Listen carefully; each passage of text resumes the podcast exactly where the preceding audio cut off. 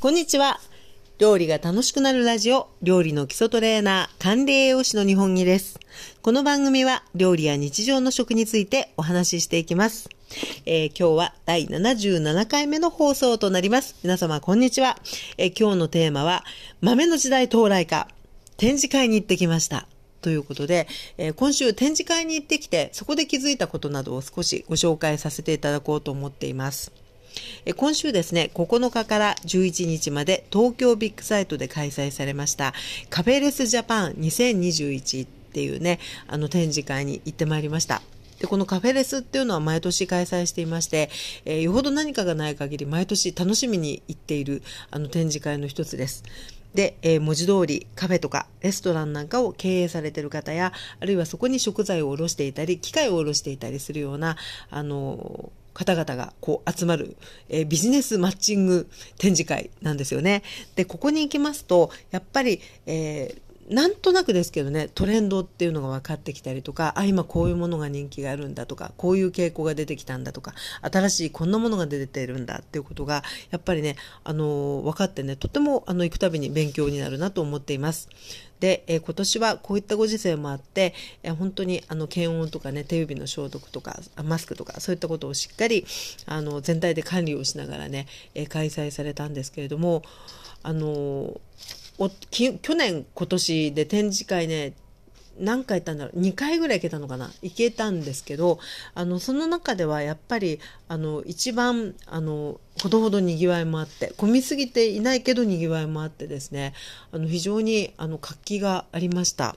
で、えー、そこで見てきた中で、えー、印象的だったものっていうのがね2つあるんですけれども、えー、これこそがね今日のテーマなんですが豆なんですよね。で1つ目はソイミートです。聞いたことがある方もいらっしゃるかもしれないしもしかすると召し上がってる方もいらっしゃるかもしれないんですがソイは大豆でミートは肉なので大豆で作ったあのお肉のような加工品ですね。でこのソイミートっていうジャンルっていうのはもう結構ねあの思い起こせばあの前から出てはいたと思うんですよ。本当にね10年10年までいかないかな。でもそれぐらいですかね。あの出してらっしゃるブースはあったんですよ。で、えー、一昨年とかもねあの出てましたし試食も結構あの出していてでいただくとね美味しいんですけどやっぱりねあの後味とかどこかに結構ねあ大豆っぽさあやっぱ大豆が原料なんだなっていうのがねこう分かる感じの味わいだった気がするんですけど今年ねあの出してるブースがいくつかあってやっぱ増えてるんですよね前より。増えていてでなおかつあの試食をねあの本当にもうちょっと厳重な試食みたいな感じで あのかぶせてあったりとかですね。そういった中でいただいていくとあの本当に肉っぽい。あの食感もそうですし味もそうですしっていうことであのやっぱりこう作るメーカーさんも増えてるんだろうしあとはやっぱりこう開発が進んでるんだなっていう感じがしましたね。でそういったことであのお肉のようなあの調理の応用用途で使いながらあの植物性のタンパク質や繊維なんかも取れるっていうようなことでねあの一つそういうこう大豆のお肉のあの進歩っていうのをちょっと驚いたですね。さあ、そして、えー、もう一つなんですけれども、もう一つはですね、ガルバンゾーです。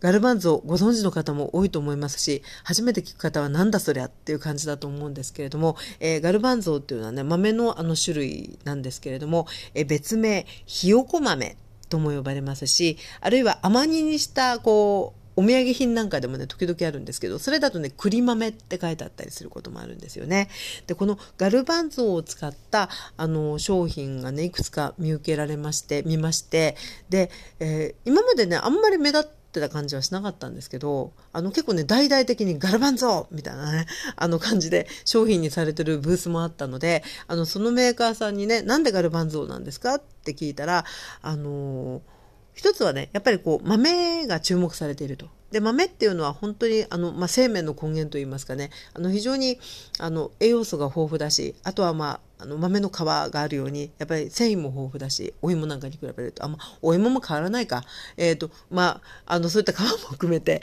えー、食物繊維も豊富だしであとはやっぱりね食べた時にねあの豆で何か商品を開発しようと思ってあの今回の場合ね、えー、いろいろ試作をしたんだけどあのうちのね今回のテーマにはガルバンゾーが一番あったし美味しかったんですよ。っていうようなことで、え、出されてるっていうようなお話だったんですね。で、えー、やっぱりあのカフェレスなのでねあのカフェベーカリーさんみたいなところのあの店主さんたちも結構行かれるイベントなので、えー、そこではねあのもう本当にポテトサラダに次ぐああいうこうホクホクとした食感であのサラダっ僕もできるし、えー、そういうこう満腹感もありながら美味しい食材っていうことでね、えー、ガルバンゾウが、えー、出ていたんですけれどもここで、えガルバンゾウについてねちょっとあの改めてどんなお豆かっていうのを見ていきたいと思うんですね。で、え先ほど言いましたようにガルバンゾウあるいはひよこ豆そして、え栗豆とも呼ばれているんですけれども見た目がひよこ豆と言われているように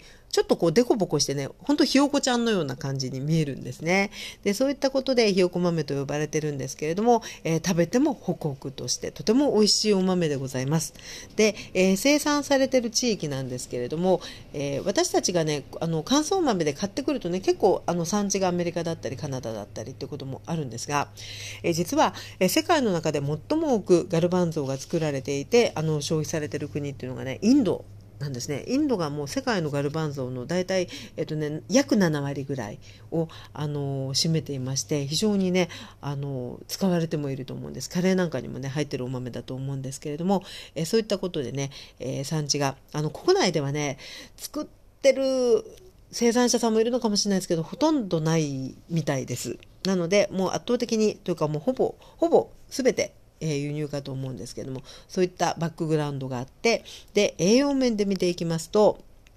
お豆もいろいろあるんですけれども、えー、私たちが一般的にね、ま、豆ってなんか、あのー、いろんなこう栄養素持っていそうだし食物繊維もあって体に良さそうってねもう全体的に思う印象かなとは思うんですが、えー、とりわけですねやっぱり大豆って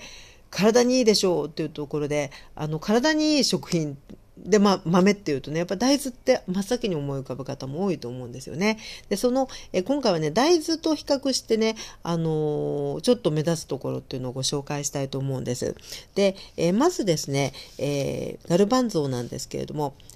多い、多い、多く含んでるものでね、一つはね、ビタミン E があの多めです、ね、大豆よりもちょっと多いぐらいなんですけれどもビタミン E っていうのは、えー、よく知られていますようにね若さの若返りのビタミンとも言われていまして、えー、まあ、抗酸化作用があってでなおかつねよく言われてるのがねけあの血行を良くするなんていうふうに言われてもいるあのビタミンの働きがあるものなんですけれども、えー、そういったものだったりあとはですね、え多く含んでるなっていうふうに目立つのがね葉酸です。で葉酸っていうのはあのビタミンにこうアルファベットでいろんなこう名前がついてる中のビタミン B 群のね中の一つなんですけれども、えー、働きとしてはですね、えー、体の中でこう血液が作られる赤血球が作られる時にね必要なビタミンなんですね。だからあの葉酸が極端にあの足りなくなるとやっぱり貧血が起こりやすかったりとかあとは、えー、もう一つの働きで知られてるのがねやっぱりこうあの皮膚をこう健康に保つだったりあとはあの妊婦さんなんかにこ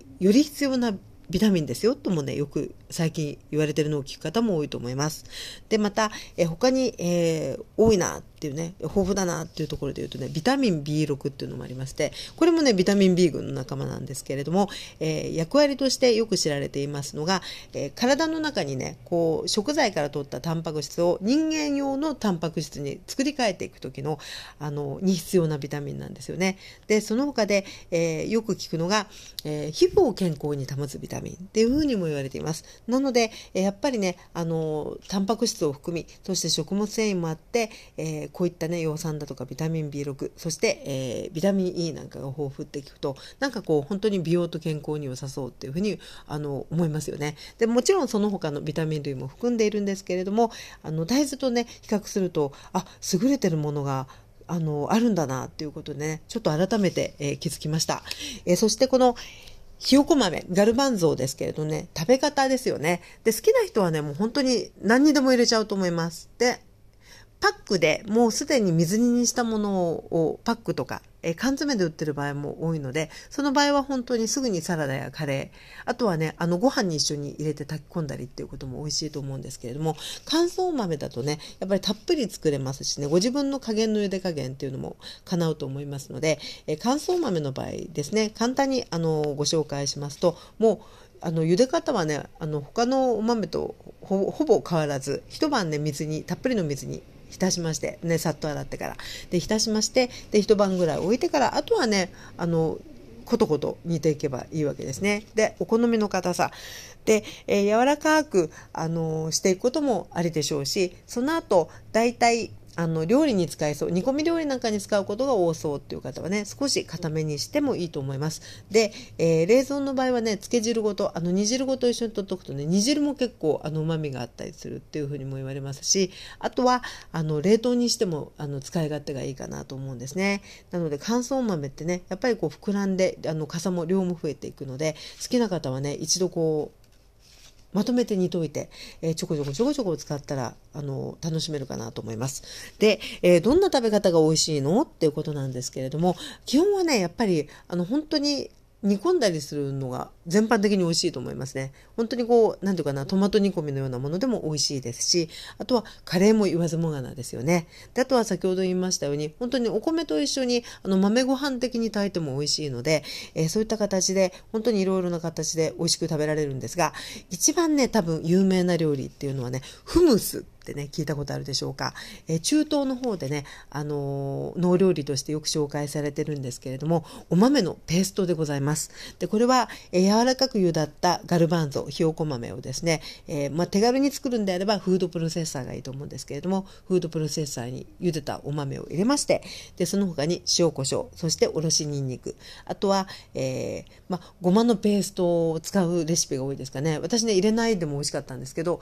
あの、ごま、練りごまでもいいと思いますよ。チーマージャンでもいいと思います。要はそのごまのペーストが少し入って、で、あとは、あの、ミキシングしまして、で、仕上げに、えー、まあ、レモン汁。まあ、レモン汁中に入れてもいいですかね。レモン汁と、あとはオリーブオイルで仕上げる。そのままのペーストでもね、すごく美味しいですし、あとはディップとして、あの、生野菜につけて食べたり、パンに乗せて食べたり、あとは、あの、肉料理の付け合わせなんかにもね、される方多いんじゃないかと思いますね。で、あと、スパイスなんかを、あの、お好みで、えクミンだとか、そういったものをね、加える方もいらっしゃると思うんですけれども、フムスはね、とっても、あの、有名ですね。で、また、食べた時に満腹感もね、お豆ってあるので、本当にあの美味しくね、しっかりとしたお食事に使っていけるんじゃないかなと思います。ということで、え今日はですね、え展示会に行ってきました。っていうお話で、え一つはね、ちょっと豆製品目立ってましたよ。っていうことで、まずはソイミート。そしてもう一つはですね、えガルバンゾーの加工品も結構あったな。っていうことで、その理由は、